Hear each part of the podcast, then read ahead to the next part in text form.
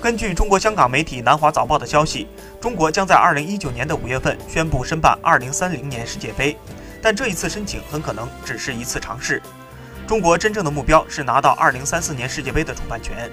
该消息称，2019年五月份，中国将在非法主席伊凡蒂诺再次访华期间宣布申办2030年世界杯。不过，关于中国申办2030年世界杯的消息此前多次传出，而中国足协也进行过辟谣，称还没有具体的计划。这家媒体在报道中国足球方面出现乌龙已经不是第一次，此前曾经表示姚明有可能入主中国足协接班蔡振华，但这则消息此后被证明是一条彻头彻尾的乌龙事件。